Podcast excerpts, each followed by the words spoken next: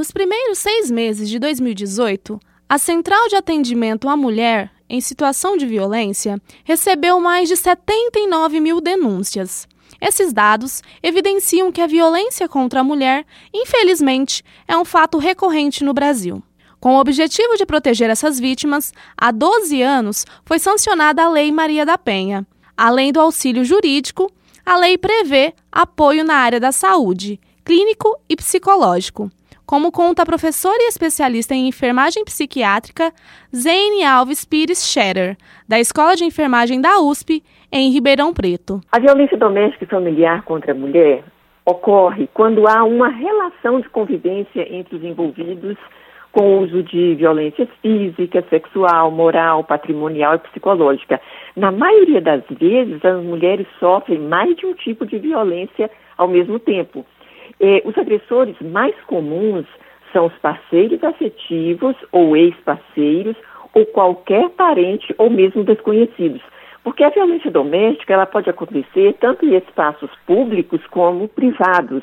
Muitas vezes a mulher em situação de violência vive num ciclo de violência caracterizado por tensão, explosão e lua de mel.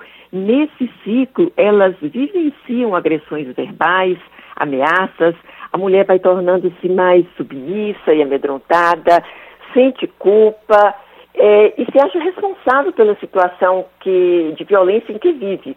Depois da violência física, o agressor costuma se mostrar arrependido.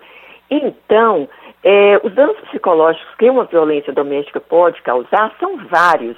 É, são situações de medo, pânico, baixa autoestima, perda da autonomia e muitas vezes fragilidade emocional, que abre margem para a instalação de quadros clínicos. Pode aparecer ainda consequências na sua socialização. A mulher pode tornar-se insegura o que pode resultar em dificuldades de confiar nos outros, se, se expressar em público, resolver conflitos e tomar decisões levando a seu isolamento social.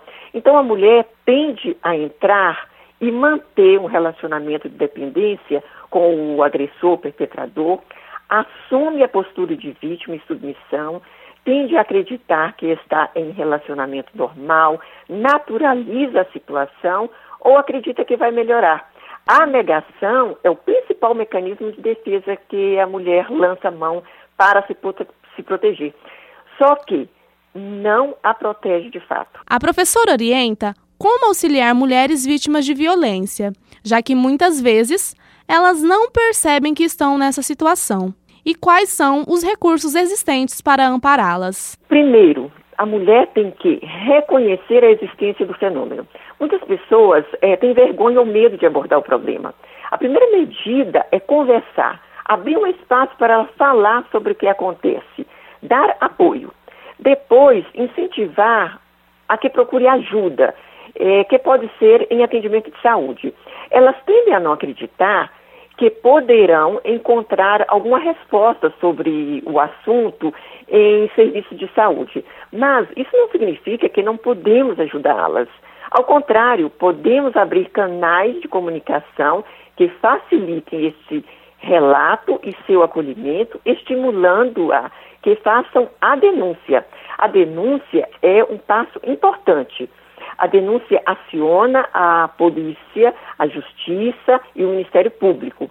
Existe central de atendimento à mulher, como no 180, a Delegacia da Defesa da Mulher, leis de proteção, no caso específico da mulher, a Lei Maria da Penha. Se for desejo da mulher denunciar o caso, a mesma precisa contar com a rede de apoio individual, familiar e da sociedade. É feito também o boletim de ocorrência, o BO, que é um registro oficial da notícia de um fato à polícia. A queixa-crime, que dá sustentabilidade às medidas protetivas à mulher, com vistas à abertura do processo, se assim for seu desejo. Pode acontecer também a mulher optar por não querer fazer a denúncia. Nesses casos, a equipe que atende deve respeitá-la. Não tenha medo da denúncia. Atualmente, qualquer pessoa pode fazer a denúncia da violência doméstica. Não precisa ser a vítima. Tudo que for feito após a denúncia é para zelar sobre a vítima, para garantir seus direitos. Profissionais qualificados vão intervir para identificar essa violência e trabalhar no sentido de romper com essa situação. Importante ressaltar que tanto os casos suspeitos quanto os casos confirmados devem ser notificados. A notificação é uma dimensão da linha de cuidado para a integração à saúde de pessoas em situação de violência, obrigatória em todo o território nacional.